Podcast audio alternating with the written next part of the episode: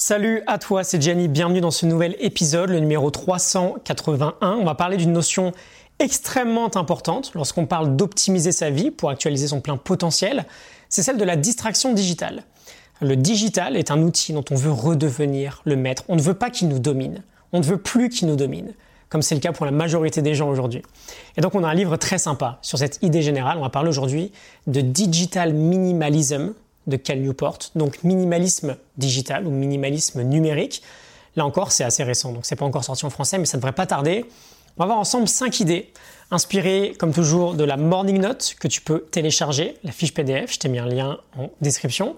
On commence tout de suite avec la première idée minimalisme digital, une nouvelle philosophie. Cal Newport euh, nous explique que dès lors qu'on prend conscience de l'impact négatif que peut avoir une utilisation excessive du digital dans notre vie, le fait d'avoir des petites astuces ou des petites règles dans son quotidien euh, pour, le, pour le limiter, c'est bien mais c'est pas suffisant.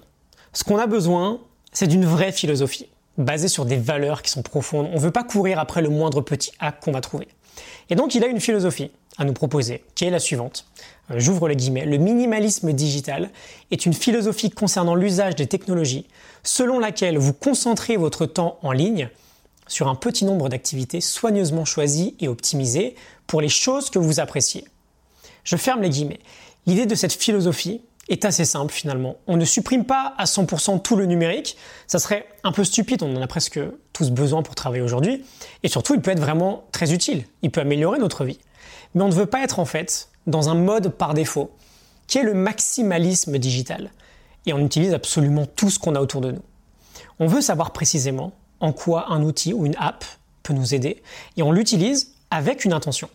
Pas en mode automatique, on est très sélectif dans les outils que l'on choisit parce que précisément, bah, on sait qu'ils ont une forte valeur ajoutée pour nous. Typiquement un exemple simple, euh, quelqu'un a besoin d'un groupe Facebook pour travailler. Bah, si par exemple euh, tous les clients sont sur ce groupe, ce groupe est essentiel. Mais ce n'est pas pour autant qu'il va nécessairement passer 10 euh, heures de son temps par jour sur Facebook à actualiser son feed. Il n'y a pas vraiment de lien entre les deux. On n'a pas une utilisation qui est optimale là. On va plutôt se dire, ok, j'utilise des, euh, des bloqueurs de feed. Par exemple, moi j'ai le plugin News Feed Eradicator, je crois. Je te mettrai un lien avec Google Chrome. Ça masque le fil d'actu sur Facebook. Et comme j'ai supprimé l'appli euh, de mon portable, je risque plus du coup de me retrouver à swiper pendant 30 minutes sans aucune intention. Ok? Tu vois l'idée? Ça n'empêche pas d'être actif sur son groupe. On peut se dire, ok, de 17h à 18h, je gère le groupe. Mais il y a une intention. Et l'intention, elle est là parce qu'il y a une valeur à la base. Et c'est ça le minimalisme digital. Et on s'en fout de manquer des choses, de manquer une information importante, de ne pas être le premier au courant du dernier truc là qui vient de sortir. Parce que c'est une quête sans fin, ça aussi. On a cette urgence de tout savoir très vite aujourd'hui. On a par exemple que 24 heures pour consulter une story. Mais en réalité, on s'en fout de passer à côté de tout ça parce qu'on sait qu'on ne passe pas à côté de notre vie à cause de ça. Ok, idée numéro 2, technologie, utilité versus autonomie. C'est super intéressant, c'est l'origine en fait de cette philosophie. On veut complètement modifier notre approche par défaut. Aujourd'hui, et je pense que tu seras d'accord, on va plutôt se dire par défaut, tiens, ce truc peut m'être utile, je l'installe. Et de fil en aiguille, étant donné la, vitesse pardon, supersonique de toutes les évolutions dans le numérique, on se retrouve avec 150 bah, applications sur son smartphone, 4 heures d'utilisation par jour sur le portable, 4 heures d'utilisation par jour devant la télé ou devant l'ordi. Bref, comme je te l'ai dit, c'est finalement aujourd'hui par défaut du maximalisme digital. D'ailleurs, en parlant de chiffres, en 2016, très intéressant, Apple avait fait une étude et montrait que c'est ultra affolant. Hein. Un utilisateur moyen unlock son smartphone 80 fois par jour en moyenne, ça fait en gros 6-7 fois par heure, c'est déjà pas mal, mais pire, un utilisateur moyen touche son smartphone 2617 fois par jour. 2617 fois par jour, c'est de la folie.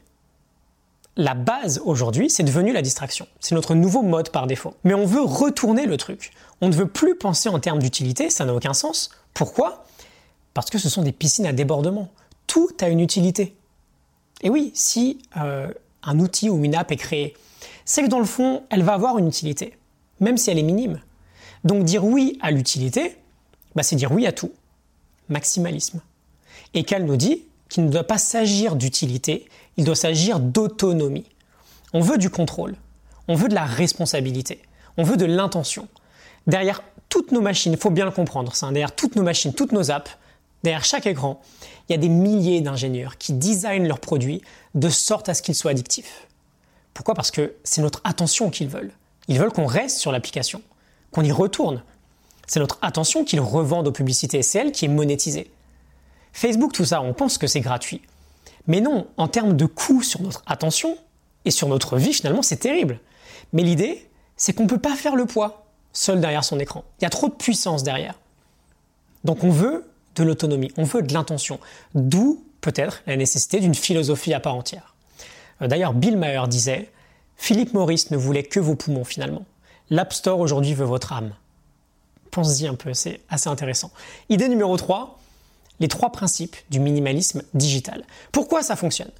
Premièrement, Cal Newport nous dit, principe numéro 1, que l'encombrement a un prix. Et surtout qu'il nous coûte très cher, notamment en termes d'actualisation de notre potentiel en fait.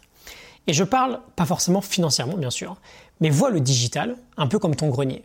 Et ton but, c'est euh, d'y faire un bureau assez sympa pour travailler. Bon, sauf que ton grenier est complètement blindé, tu as tout conservé depuis les 15 dernières années. C'est complètement blindé, et en soi, on est d'accord, c'est sympa d'avoir gardé certains trucs. Chaque utilité, chaque objet pardon, a une utilité. Mais d'avoir tout gardé, ça fait que tu n'as plus de grenier. Et cet encombrement a un effet bien plus négatif du coup que la somme de tous les petits apports positifs que pourrait avoir chaque petite chose que tu as gardée. Et c'est pareil pour notre vie digitale. L'encombrement nous coûte très cher. Deuxième principe, l'optimisation est importante. Tu ne choisis pas seulement les outils que tu vas utiliser, mais surtout comment tu vas les utiliser. Je te renvoie à l'exemple de Facebook de tout à l'heure. C'est pas seulement ce que tu utilises, c'est surtout comment tu utilises. On veut des règles assez strictes dans ce qu'on utilise, c'est la structure qui va mener à la liberté. Et troisième principe, c'est qu'on trouve beaucoup de satisfaction dans l'intentionnalité. Dès qu'on perd l'intention, on est fini, on va se laisser embarquer dans, dans, une sorte de trou noir sur le net. C'était déjà arrivé, je pense, tu viens pour voir une page, tu tombes en fait sur une notif, tu cliques sur la notif, et une heure plus tard, tu es paumé dans des commentaires sur YouTube, tu sais même plus ce que tu étais venu faire dans un premier temps. Et c'est assez terrible. Alors que quand il y a de l'intentionnalité, pardon, on a une bonne base. On est maître de nos actions. On peut aller accomplir les objectifs que l'on souhaite, on n'a plus cette distraction permanente au quotidien. Idée numéro 4, 30 jours de désencombrement digital. Qu'elle nous dit qu'on a besoin d'être assez radical si on veut changer tout ça, tellement il y a de la puissance derrière chacun de nos stimuli vis-à-vis -vis du digital. Et donc il propose 30 jours et trois étapes. La première, on désinstalle, on fait un break sur des technos qui pourraient être optionnels dans notre vie. Deuxième étape, on gagne du temps évidemment. Donc on profite de ce temps pour aller explorer, aller redécouvrir des activités qui sont satisfaisantes et qu'on aurait peut-être oubliées, celles qui ont du sens pour nous. Euh, peut-être un travail sur nos objectifs, un travail sur nos projets, sur nos ambitions. Et troisième étape, bah, on réintroduit à la fin de ces 30 jours, petit à petit, la technologie avec une intention. Et on détermine précisément la valeur qu'elle apporte dans notre vie et on compare avec ce qu'on a pu faire à côté pendant 30 jours. Un petit exemple, du coup, après cette lecture, euh, j'ai vraiment décidé de supprimer mon mur sur Facebook et l'appli sur mon smartphone. Bon ben voilà, je ne vais pas la réinstaller en fait, parce que je me suis rendu compte que je n'en avais pas besoin, ça va très bien. Et je me rends compte que ça m'apporte strictement rien, ou en tout cas ça ne m'enlève rien de l'avoir supprimé. Ok? Idée numéro 5, un doublon, la solitude est vitale, le réseau social n'est pas social. Deux idées qu'on a déjà abordées ensemble, notamment lorsqu'on parlait de Manouche Zomorodi et de son livre Bored and Brilliant. Tu as aussi les notes de dispo en description. La solitude, c'est pas être seul, être triste et être coupé du monde. La solitude, nouvelle définition, la solitude c'est zéro input, zéro donnée qui entre dans le cerveau.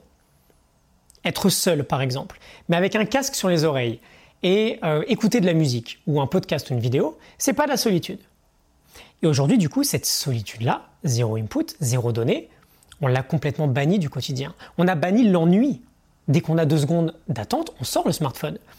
Mais c'est terrible parce qu'on a besoin de cet ennui, de cette solitude. C'est même un super pouvoir aujourd'hui. C'est le seul mode de notre cerveau où on est dans de la création. On n'est plus dans la réaction. Et c'est là qu'on peut créer de la valeur. C'est là qu'on peut réfléchir vraiment à des problématiques importantes pour nous. C'est là qu'on peut aussi s'écouter un peu sur nos propres ressentis. La solitude est primordiale.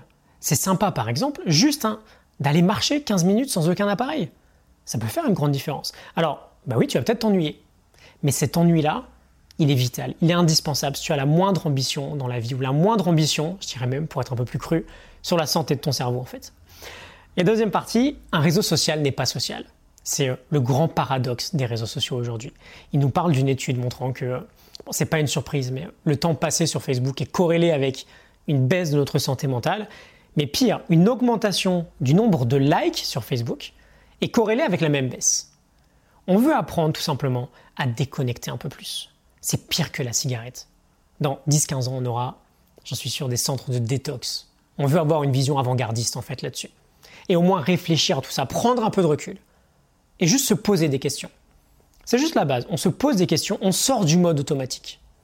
Ok?